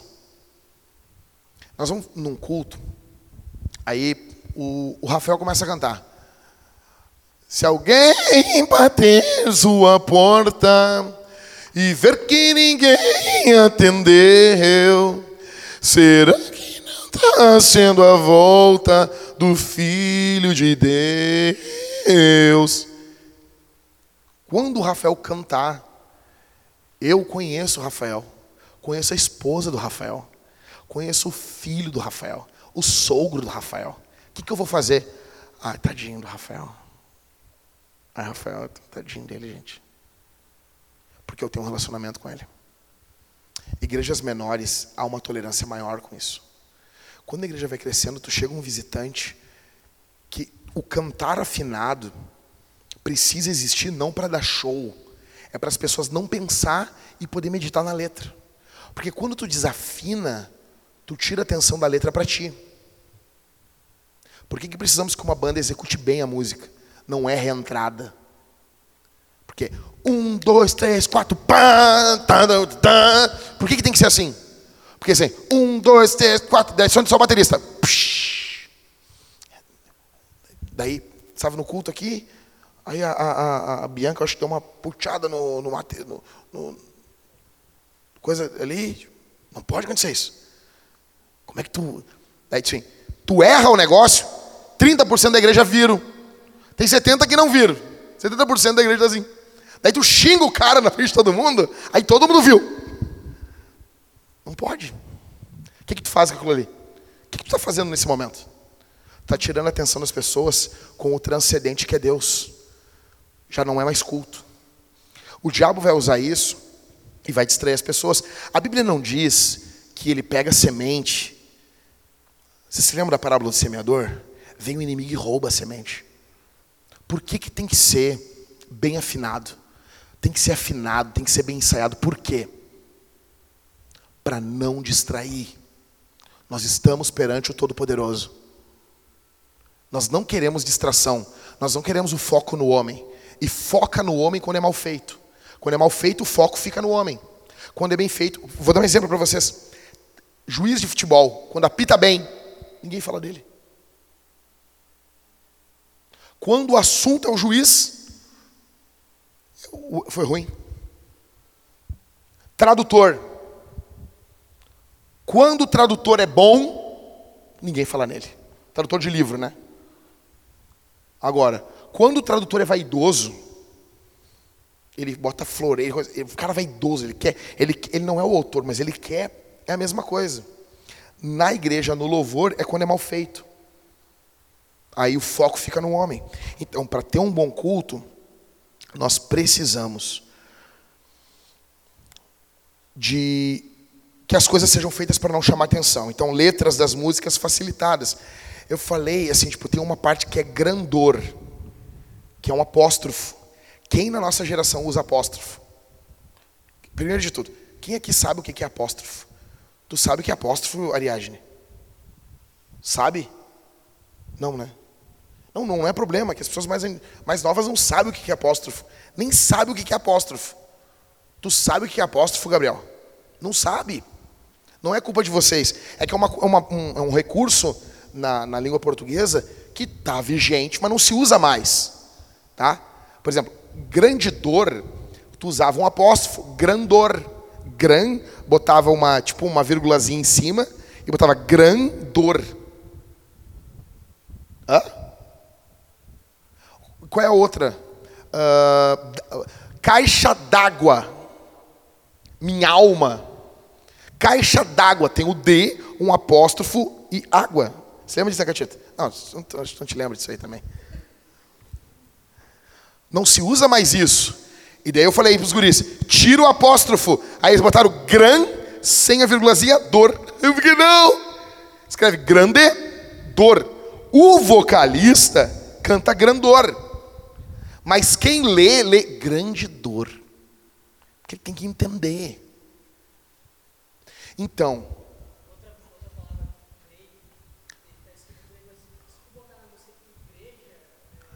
Grey, perfeito. Tem que dizer o que, que é. Se não puder substituir a palavra, tu bota um asterisco e, e especifica. Tem que haver entendimento. Tá? Então aqui, ó, letras das músicas facilitadas. Para isso, Cauê, banda, isso não pode ocorrer mais. Não pode ocorrer mais. Se nós queremos alcançar as pessoas, grandor, o assunto vê, fica só, tipo, por que, que tem louvores de inusinários que a gente não canta mais? Porque, cara, hoje tu vai cantar, ah, gozaremos, não sei o quê. A nossa sociedade pornificada, o que, que vai pensar? Vai pensar em sexo. Você imagina isso? Tem, tem trechos de hinos que eu não vou nem falar aqui, que, que tu cantava há, há 50 anos atrás e não dá para cantar mais hoje. tem que saber onde a gente está. Então, grandedor. Canta grandor. Tudo, nós temos que pensar na, na visão do não cristão. Ambiente do culto. Ideia do transcendente. Ideia se nós estamos diante do Criador. Na série de Apocalipse, nós vamos começar uma oração em silêncio no começo do culto. O quem está dirigindo o culto faz duas orações. Correto? Faz uma oração após a leitura bíblica e faz uma oração antes da banda. Está sendo assim? A primeira oração vai ser uma oração de 30 segundos em silêncio. A nossa geração precisa de um momento em silêncio. O nosso culto, ele é no talo o tempo todo. E não tem problema ter um momento de ser no talo, mas ele tem que ter um momento que a gente tem que parar. E isso tem que ocorrer principalmente no começo. Vocês leram Richard Foster sobre quietude. O culto tem que ter um momento contemplativo. Então, pastor Daniel, seu microfone. Você é muito bem-vindo, sei o quê. Lê o salmo. Nós vamos fazer nesse momento uma oração silenciosa. Você não vai, você vai orar só com o pensamento. E o pastor Daniel vai cuidar ali 20 segundos em silêncio. Amém dando prosseguimento ao culto. É um períodozinho do culto. Tá? A gente precisa, gente, ter esse momento. A gente tem que entender eu estou diante do transcendente, aquele que me transcende, aquele que é maior do que eu, correndo. Vamos lá. Sermão. O, o, micro, o pastor Everton, não, não porque eu estou na frente do Everton, o Everton pregou muito esse domingo, cara. Nossa. Falei para Thalita, coisa bem boa, assim. Eu, eu, ontem eu falei assim, bato com o sermão do Everton na cabeça, assim. Nossa, aquilo está ecoando dentro de mim, sabe? Ecoando. Assim, reverberando, assim, coisa bem boa isso. Daí chegam os irmãos lá no canto que não ouviram direito o culto. Você imagina isso? Não, você imagina isso? Cara, a caixa estava torta no começo do culto. Vocês não?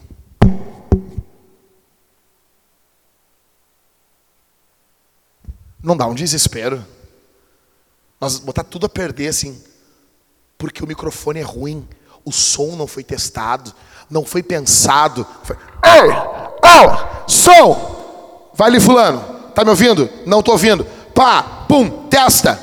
Todos os domingos, todos os cultos, sangue no olho. Tropa, sabe? Vou dizer o termo. O termo é esse, é tesão. É assim, cara, não podemos perder. Entrou no cristão, ah, nós vamos ganhar esse cara. Ah, como é que é o carinha do, do vem tranquilo, vem favorável? Você, vem tranquilo, quem tá, tá, lutando lá, te lembra, negão? Vem tranquilo, vem tranquilo. Quando o cara gosta, nem o que ele diz? Ele diz, ah, agora eu vou te matar. Ele não diz isso? Quando eu olho no cristão, eu penso assim, ah, agora eu vou te batizar. Cigana, velho! Eu não sei, cara. Eu não me converti em igreja tradicional. Eu me converti em igreja pentecostal. E pentecostal, cara, ele tem uma gana, ele tem uma gana, assim, tipo, ele tem um ódio do diabo. Cara, então assim, tu pode. A, a Gênesis, tipo assim, o primeiro evangelho que caiu no meu coração foi pentecostal. Aí tudo que acimentou, acimentou em cima desse. Então não importa onde eu vá, se eu estou com os presbiterianos, eles estão orando. Eu estou orando em línguas bem baixinho. Não adianta, meu. Ou seja, eu não adianta, meu. Eu tenho gana disso, cara. Gana, sangue, sangue, temos que avançar. Sabe, cara, eu me lembro assim, cara, o que eu estou falando para vocês, eu tinha 15 anos de idade, 15 anos, não, 15 anos de idade, 15, 15. Aí meu líder chegou para mim e disse assim: vocês vão sair de dupla. Por quê? Porque a Bíblia diz que os caras eram enviados de dupla. Olha só, meu. Jesus mandou de dupla. Vocês vão sair de dupla. Sábado, três da tarde, calorão. Nós de terno e gravata. Uh! Vocês vão sair de dupla. E vocês vão evangelizar. E era inauguração. O que, que acontece? Isso não era sábado, perdão, era um domingo. Nós cantamos no culto de sábado de jovens e domingo tinha inauguração de uma igreja, de uma congregação que estava sendo plantada. Meu líder chegou e mandou. Nós, não, o culto era mais ou menos em torno de umas cinco e pouca da tarde nós saímos evangelizando em torno de umas duas. E o meu líder disse assim: se vocês não trouxer ninguém, nem vem para o culto. Assim, negão. Assim. Para um piá de 15 anos e um outro de 16. Eu era o mais novo. Ah, negão. Quando nós saímos evangelizando, eu nunca vou me esquecer, cara. A gente saiu pregando assim, cara. E os jovens saíram assim. Vocês podem ir. Vão. Oramos antes. Os. E vão. Cara, nós saímos, cara. E eu me lembro, cara, que a gente começou. E daí nós estamos falando de Jesus assim. Cara, para resumir a ópera, quando eu vi, eu já estava dentro da casa das pessoas, orando pelas pessoas, impondo as mãos, expulsando demônio, cara. E daí nós somos cheios de frescura hoje. Não tem sangue em nós, cara. Tudo é um parto, tudo é difícil. Isso tem que morrer. E eu vou falar isso até o final, cara. Sem acabar. Não dá para desperdiçar um sermão. Ainda mais o de domingo. Me dói meu coração, cara. Me dói meu coração. Por quê? Porque que entenderam? Por que o Catito entendeu? Por que o pessoal aqui entendeu? Porque entende o evangelho, entende o contexto. Então, conforme o Everton falava, quando uma palavra não era entendida, a mente meio que preenchia. Pum. Corretor ortográfico mental. Ah, tá, ele quis dizer tal coisa, eu acho. E daí foi uma benção. E o não cristão? E o não cristão? A fé vem pelo ouvir. Cara, isso está totalmente ligado com o equipamento de som. A gente pensa que não, né? Isso está totalmente ligado. O Rick Warren, pastor da Saddleback, fala isso. Tem que ter um bom, um bom equipamento de som. Por quê, gente? Nós temos agora é o momento. vou explicar isso para vocês. Estou terminando aqui, vamos lá. Música chega de erros. Chega. Se tocamos músicas fáceis, acabou os erros. Ó, deixa eu dizer uma coisa aqui. Músicos que estão aqui hoje, eu não quero mais saber de erro com música com três acordes. Tem três acordes a música, os nego erro. Tem que se matar. Três acordes. Não, é impossível. Ah, mas eu não posso errar. Não, tu vai errar. Tu vai errar um, uma conta na tua casa. Tu vai errar uma rua para voltar para ir na casa da tua avó. Tu pegou a rua errada. Ou seja, nós vamos errar. Mas isso tem que ser perfeito. Porque tem três acordes a música. As músicas modernas, elas são ridículas de tocar. E os nego erram. Sabe o que, que falta, meu? Falta tesão. Porque os caras, sabe mais do que eu tocando? Quando eu era guri, eu, falei assim, eu não tinha ouvido nenhum, Cauê. Nenhum! Nenhum! Eu botava a cifra e eu dava play na música e ficava tocando. Até decorar. E isso em umas três horas. Para tirar uma música de Helene de Jesus, a música, eu estava tirando as músicas de ouvido, começando a tirar de ouvido. Aí quando eu fui pegar, eu, bah, é sol sustenido. Isso era oito da noite na casa de um amigo meu. Nós dois para tirar uma música. E eu disse, bah, eu não sei tocar em sol sustenido. Cada vez que tinha uma mudança de acorde, eu testava todos os acordes do campo harmônico, maior e menor. Nós terminamos de tirar a música às 5 da manhã. Para tocar no outro dia. Eu não estou falando para fazer isso. Só que música com três acordes, os nego erram. O que está fazendo com isso? Desprezo pela obra de Deus. É um desprezo. É um desprezo. É um desprezo, é um nojo. É um, sabe? A gente não faz isso em lugar nenhum da vida.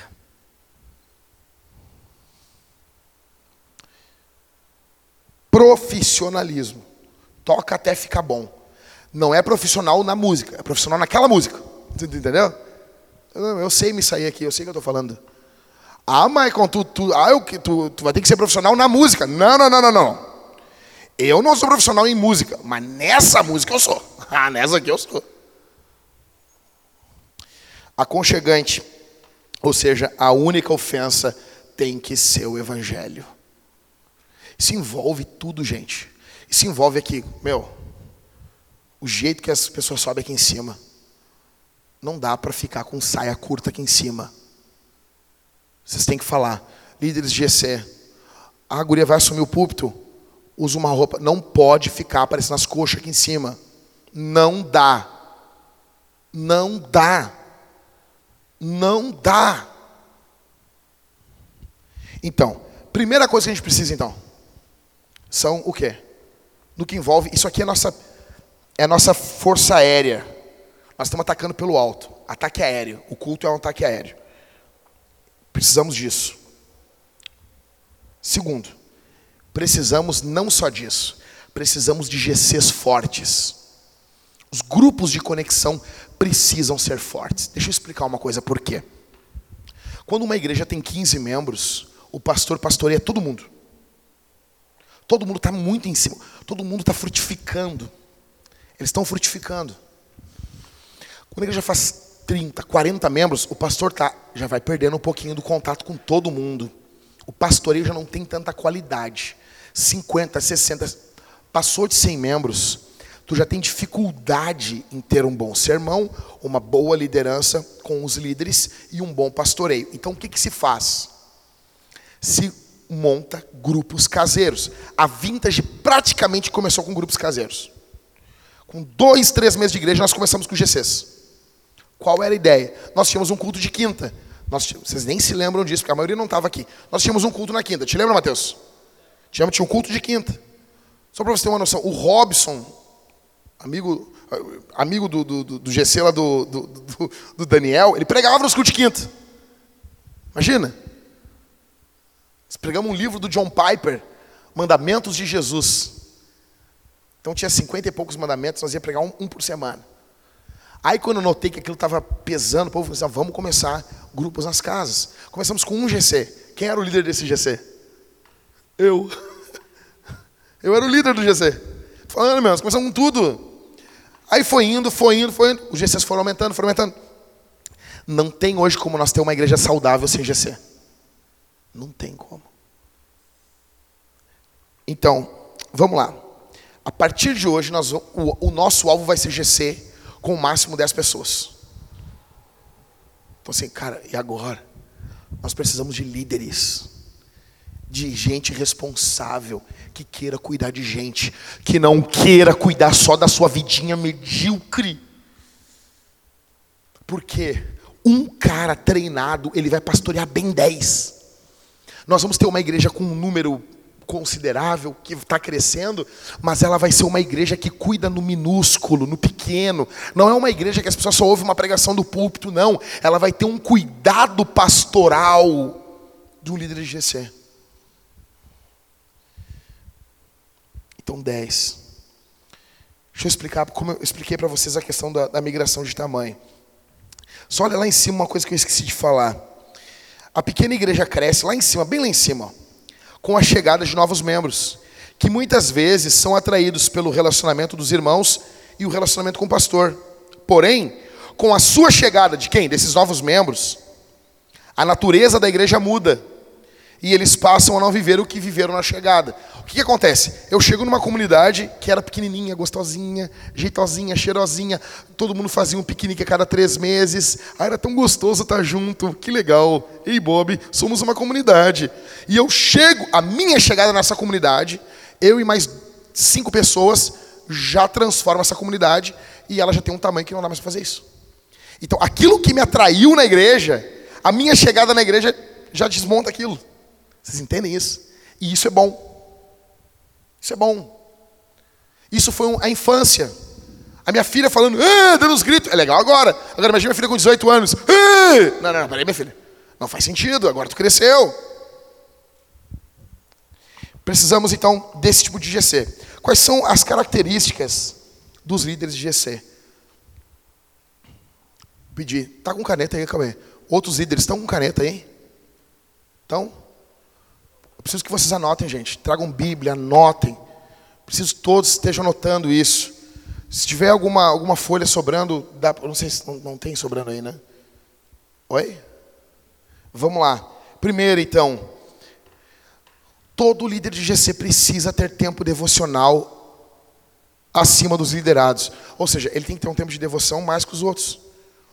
Talvez assim não vai ser exatamente mais, mas o cara está desempregado, vai ter um tempo de devoção, mas tu tem que ter um tempo de devoção, cara. Nem que seja 15 minutos, acordar mais cedo e ter um tempo de devoção. Um tempo de devoção. Ou seja, tu tem que ser o creca. O que nós estamos querendo que o líder de GC seja? Crente. Só que assim, eu sei que tem líderes de GC que estão com mais de 10 pessoas. Nós precisamos que isso acabe aqui na Vintage.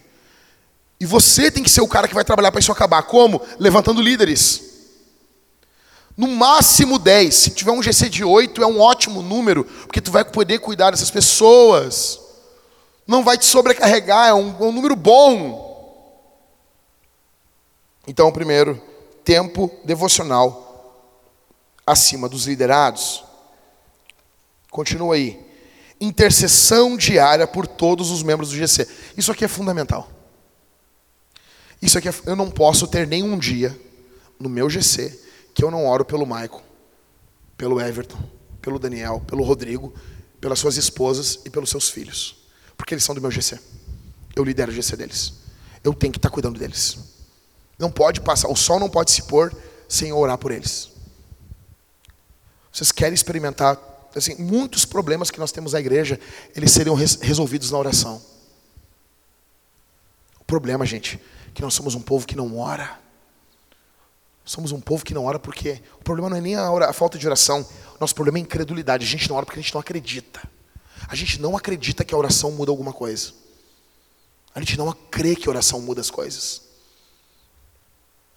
Tempo de preparação para o encontro, nunca na hora. Cara, tem que ter um tempo, um tempo, um tempinho. Um tempinho, você pode ser, cara, uma meia hora, não no dia. Tu não, tu não te prepara para as coisas no dia. Tempo antes, silêncio, solitude, um momento. Cara, preparação para se reunir com os irmãos, para ouvir, tem que ouvir Deus, sensível ao Senhor. Estabelecer alvos do GC missional. Por que, que nós precisamos de um grupo de menos de 10 ou menos pessoas? GC missional, com quantos visitantes tinha o teu GC missional, Mateus? Isso é um desastre. Isso é terrível. Vocês entendem que tem coisa que é celebrada e tem coisa que é um desastre? Isso é um desastre. Quantas pessoas tem no teu GC, Mateus? Com 11 pessoas, nós temos 26 convidados.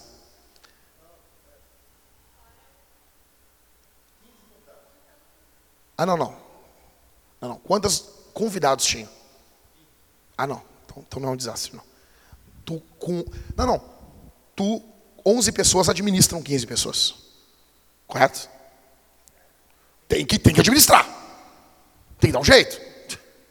Se não se não, não, os nego 15 anos de igreja, não consegue. Não, é isso que. Não. Gente, nós temos que botar na. Porque assim, a gente não entende que os membros são obreiros da igreja. São obreiros. Eles executam a obra do ministério. O Novo Testamento é assim, eles testemunham. Quem testemunha é a igreja, cara. Quando vem a perseguição, os apóstolos ficam tudo em Jerusalém. Quem se espalha testemunhando Jesus são os membros. Então, então não é terrível, não. Então tá, tá ótimo. 15 convidados, com 11, com 11 cristãos, vocês administram esses, esses, esses caras aí. Isso é saudável. Né? O número de, de, de, convidados tem que ser maior ou igual ao número de, de pessoas do GC. Tá perfeito. Tá? Tu tem 11 pessoas no teu GC, Matheus? Contando tu e a Carol? Tá, tá bom, tá ótimo estourando ali, entendeu? Já tem que cuidar de novos líderes. Pensar em novos líderes dentro do GC. Mas vocês entendem. Agora, se nós tiver um. Quem é que tem GC com mais de 12 pessoas aqui? Quanto, legal? 14. Aí tu pega e tu imagina se cada pessoa convida duas pessoas e vier no GC missional. Não aguenta, não, não lidera. Imagina tu fazer uma visita por dia para as pessoas. Deu, acabou tua semana, negão. Tu não pastoreia de perto. A melhor coisa é o, é o mundo da igreja grande unido com o mundo da igreja pequena. Então nós precisamos de grupos de conexão pequenos. Pequenos. Como que faz isso? Líderes. Líderes, ó, chamar o líder. Quem é aqui, que é aqui do teu, do, do teu GC que está aqui hoje? Esmeraldino, mais alguém? Tá. Chamar o Thales, o Esmeraldino, o, o, o, o Alex chamar os, os obreiros e dizer assim, ó, eu vejo, na frente deles, eu vejo chamado neles, assim, assim, assim, esse tem esse problema, esse tem esse, esse tem esse. E nós já vamos ficar olhando a cara. Nego se emburrou. Beleza, volta lá fina fila lá. Feliz. Nós estamos te analisando e estamos vendo que tu tem uma chamada para o ministério. Entendeu? Tem que estar tá pronto. Negão, precisamos que tu mude isso. Então, assim, quando tu aponta um problema no, no liderado, tu está dizendo, cara, tu é bom em tudo está com esse problema aqui. Entendeu? Precisamos resolver isso aqui. Cara, estou falando assim, quando nós fomos ordenar os pastores aqui da Vintage, cara, foi assim. Chegamos na casa do, do, do Maicon, Sentamos, conversamos com o Maicon, com a esposa do Maicon. Foi choradeira, foi difícil, mas foi. Com o Daniel foi a mesma coisa. Choradeira, ó, Ingrid, é assim, ó, Daniel, é assim. Dá pra ser? Dá, as lágrimas chorando, né? Pô, pancada nos peitos dos negros. Tava aí. Porque com nós foi assim também. Então, precisamos de líderes para poder pastorear o rebanho de Deus. Precisamos cuidar dessa gente. Porque Jesus amou eles. Continuando. Participar do curso de líderes. Vou dar um exemplo. Negão, quer, tu quer ver quem é bom? Quem está lendo os livros. Quem está na pegada da liderança. Quem, quem que pode ser um bom líder dos guri que estão contigo? Não sei. Quem está lendo os livros, quem está na pegada junto contigo, quem está firmão, esse cara vai dar sangue bom participar do curso de líderes. Fazer contato com novas pessoas, promover contato. Encorajamento para os membros convidarem pessoas. Ou seja, não é o líder de GC que faz as coisas acontecerem, são os membros do GC. O líder de GC não é um faz tudo. GC na tua casa, qual é? Comida não é a Aline que faz. Aline, tu administra. Tu pode fazer uma coisa que outra. Tu é administradora do negócio. Tu tem que ver ele se coçando não dá. Me lembro do GC quando era do Mateus, me lembro dos do, do, do solteiros, a Carol se virando nos 30, os caras trazendo cheetos. Nego trouxe cheetos, rasga e joga no chão, na frente dele, para traumatizar mesmo, assim.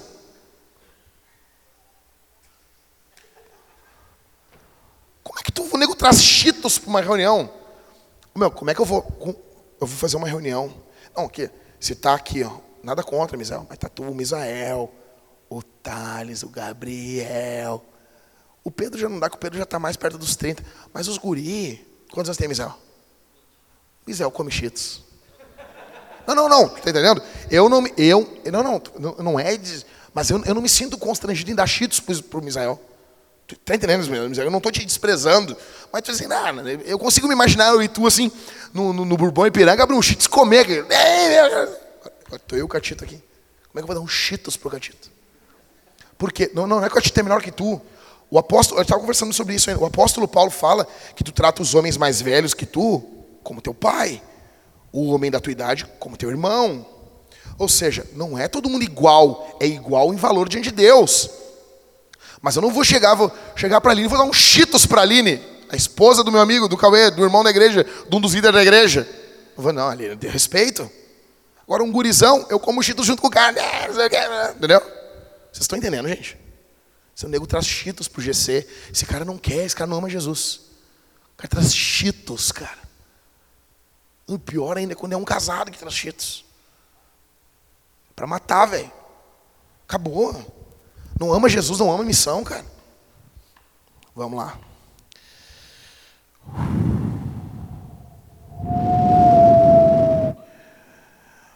Preparo de auxiliares. Nós precisamos de novos líderes. Falem nos GCs, nós precisamos de novos líderes. A igreja tem que avançar. Gente, gente, essa semana, essa semana um cara morreu do coração com 64 anos dentro do motel fazendo sexo com a filha dele. Sabia disso? No Brasil. Um cara de 64 anos tinha um caso com a filha há 20. Nossa sociedade, e as pessoas defendendo isso. A nossa sociedade está doente. Sabia que nesse momento tem pessoas indo para o inferno? Nesse momento, aqui em Porto Alegre, pessoas morrendo nesse momento. Só tu chega e bota no Porto Alegre 24 horas ali, o pinga-sangue do Facebook, tu vai ver que alguém morreu, alguém foi assaltado, alguém foi esquartejado, alguém na Mário Quintana perdeu a cabeça. E daí, gente? E daí a gente precisa treinar caras. É urgente. Jesus disse: os campos estão brancos, mas são poucos os obreiros. Precisamos de ceifeiros, nós precisamos, está maduro. Hoje em dia tu mal fala de Jesus, o cara já, já se abre, já chora, já. Nós precisamos de um nível de cuidado pastoral alto. E esse cuidado pastoral ele ocorre dentro do GC. Ele não ocorre aqui. Lembram de Moisés e de Jetro? Moisés ficava sentado e o povo o dia todo trazendo problema para ele. Jetro disse: Tu vai morrer, tu vai morrer. Reúne os caras. Coloca chefes de 100, de 50 e barará e barará. E só quando a coisa for ó, terrível, chega em ti. Só assim nós vamos avançar. Os pastores precisam ter tempo para pensar nos, nas estratégias, no alvo, séries de sermões, treinamento de líderes para a igreja ser saudável, ter saúde. Para terminar, brainstorming. Para continuarmos crescendo, precisamos. Precisamos sempre caminhar com múltiplas opções. Então, múltiplos horários de culto. Em breve nós vamos ter que começar mais um horário de culto. Mas nós temos que estar pronto para isso. Como que nós vamos estar pronto? Precisamos de mais uma banda, precisamos de mais pastores, mais líderes, mais serviço. Por quê, gente? Porque tem gente, deixa eu dizer uma coisa para vocês, tem gente que não consegue vir no horáriozinho que a gente montou o culto. Aí eles não vão ouvir o evangelho. Se tiver que fazer um culto, horário de boate às 11 da noite, eu vou estar aqui pregando, velho. Porque eles precisam ouvir. Por quê? Porque Jesus foi para a cruz. Isso me basta. Ah, mas eu não concordo. Não precisa vir. Vem no outro, fica orando em casa por nós. Apoia. Precisamos de múltiplos horários. Sabe? A igreja antigamente ela tinha um horário fixo. Pum, era essa hora. Não, não tem outro horário. Imagina, cara. O culto é só de noite, o culto é só de manhã. E quem trabalha no outro turno não vai alcançar o cansado, não vai pregar o evangelho no, no trabalho dele. Mudanças constantes. Uma igreja que quer avançar, ela muda constantemente. O mito de que todos os membros precisam se conhecer precisa ser destruído em uma igreja que quer crescer. Gente, a probabilidade de nós nos conhecermos sempre aqui na igreja não vai mudar. Nós vamos sempre se conhecer. Sabia disso? Sabia disso? Que na verdade para nós não vai mudar nada. Você diz assim, eu vou sempre conhecer o Catito, o, o Júnior. Eu não vou desconhecer a gente, nós vamos sempre nos conhecer. As pessoas que vão chegar, elas vão se conhecer entre si. Não vai mudar nada, mas mais, mais pessoas vão ouvir o Evangelho. Vocês estão entendendo isso, cara? Que o diabo coloca na nossa cabeça que aí agora não está confortável. É diabólico isso. Oh, meu, eu amo quando as coisas não estão confortáveis, cara. Ah, que legal, cara. Oh, meu, me lembro quando era guri, meu. Quando meu pastor dizia assim: Eu quero pedir para os jovens dessa congregação cederem o um lugar para os visitantes. Nunca aconteceu na igreja de vocês isso aí? Isso era demais. E quando no meio do culto tinha que trazer cadeira. Isso é demais, velho. Isso é demais. Ficava lá. Os jovens, por gentileza, sentem aqui no púlpito. Ficava nós tudo sentado no púlpito, assim, olhando. Porque daí estava de frente para a igreja e o nego não podia conversar. Cara, era demais isso. Era culto vivo, cara. Então, eu preciso que vocês repliquem isso na igreja. Eu preciso que vocês repliquem. Eu preciso que vocês censurem as pessoas assim na igreja. Eu preciso que vocês estejam na igreja. Vocês, a pessoa falou isso assim. Não, meu irmão. Não, meu irmão. Tu faz assim, quê? Faz bafão assim. O quê? Como assim? Não, irmão. Faz a som da cruz assim. Não. O pastor, pastor pastorear um pouco menos e liderar um pouco mais, para que mais pessoas liderem e pastoreiem. Líderes devem ser vitrines da visão da igreja. Isso aqui, para mim, para encerrar. Por que isso, gente? Porque se nós discordamos entre nós, imagina um pai e uma mãe discordando na frente dos filhos. Discorda, nos chama, fala conosco, mas já vem com uma Bíblia. Abre a Bíblia e argumenta. Se tem qualquer coisa e essa coisa for falada daqui a três, quatro meses, um ano, nós entenderemos como mau caratismo. Foi dada a oportunidade de discordar. Nós precisamos avançar. A última aqui, comunicação. Precisamos que a comunicação na igreja mude. E aqui entra, a Sara não está, eu preciso que seja passado para ela. Artes, das séries, a Carol está cuidando disso ainda. Isso precisa, isso precisa mudar. A rapidez que isso é feito. Tudo tem que ser feito com antecedência. O Cartito já está vendo para nós o nosso retiro. Tá? Talvez a gente não consiga fazer em julho, por causa da agenda do PV, enfim. Mas nós precisamos pensar antecipadamente. Porque quanto mais a igreja cresce, com 20 pessoas, a gente fala assim: Ô meu, tem coisa tal dia. Todo mundo se fala rapidinho ali, beleza. Com a igreja cresce, negão. Tu precisa fazer um anúncio, explicar artes, chamando. Porque nós, senão as pessoas não vão participar do reino de Deus. Isso tudo é problema. Mas é um problema bom. Tá bom? Vamos orar? Sentado mesmo.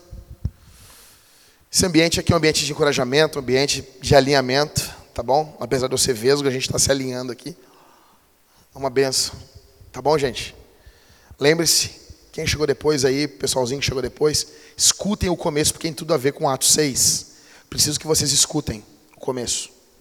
Tá bom? Vamos orar? Amanhã o Christopher já vai liberar essa no grupo da igreja lá, já vai estar na mão para todo mundo. Fechem os olhos, vamos orar, pessoal. Pai, eu peço o teu amor, a tua graça sobre nossas vidas. Ó Deus, eu não tenho como abrir o meu coração, o que eu penso que está dentro aqui, mas eu quero ver a tua obra crescendo. E eu peço, me dá caras, me dá mulheres assim, Senhor, nos dá, nos dá. Homens e mulheres que queiram ver o reino do diabo sendo destruído e o teu reino avançando. Em nome de Jesus, nos guarda, nos livra de todo o ataque do diabo no nome de Jesus, no nome do Senhor.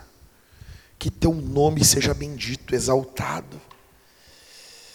Nos dá cultos cheios do teu espírito e GCs plenos dos dons, do amor e do acolhimento. Nos dá uma igreja grande com um coração de igreja pequena. No nome de Jesus nos dá um olhar para o mundo e um coração para dentro. Nos dá um olhar que olha as fronteiras, que sonha em plantarmos sementes em lugares distantes, mas nos dá um coração que acolhe, que abraça e que cuida os que estão perto. No nome de Jesus. No nome de Jesus, confirma isso, Senhor.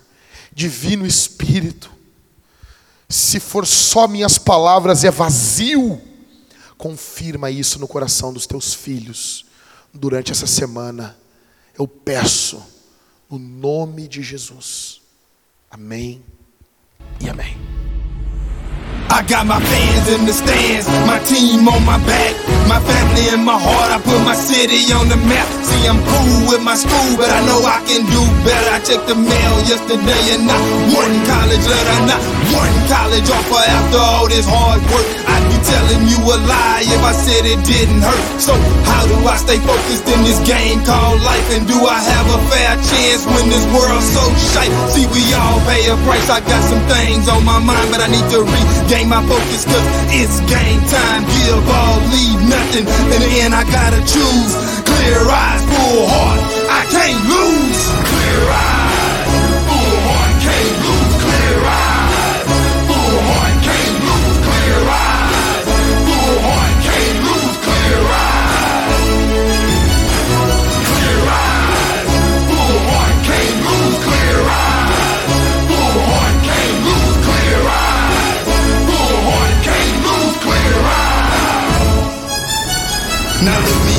eyes and put your hand in mine. Whatever's about to happen right here in this moment of time. So let's draw a line right here in the sand. And let me say that on this very day is the day that we took a stand. Cause not just a game, it's more than a game. It's more than a hurt, it's more than a pain. It's more than the glory, it's more than the fame. This right here is about legacy, man. So it's bigger than me, it's bigger than us. We can lose sight in the midst of the fuss. Let's slow it down and take it in. Enjoy this moment. What's the rush? They wanted back, but we wanted more. This is what we've been waiting for. With tears in our eyes, we let our hearts roar. Unleash war when we walk out this door. We won't be delayed, we won't be denied. In the end, we won't refuse with clear eyes, a full heart. There's no way that we can you lose.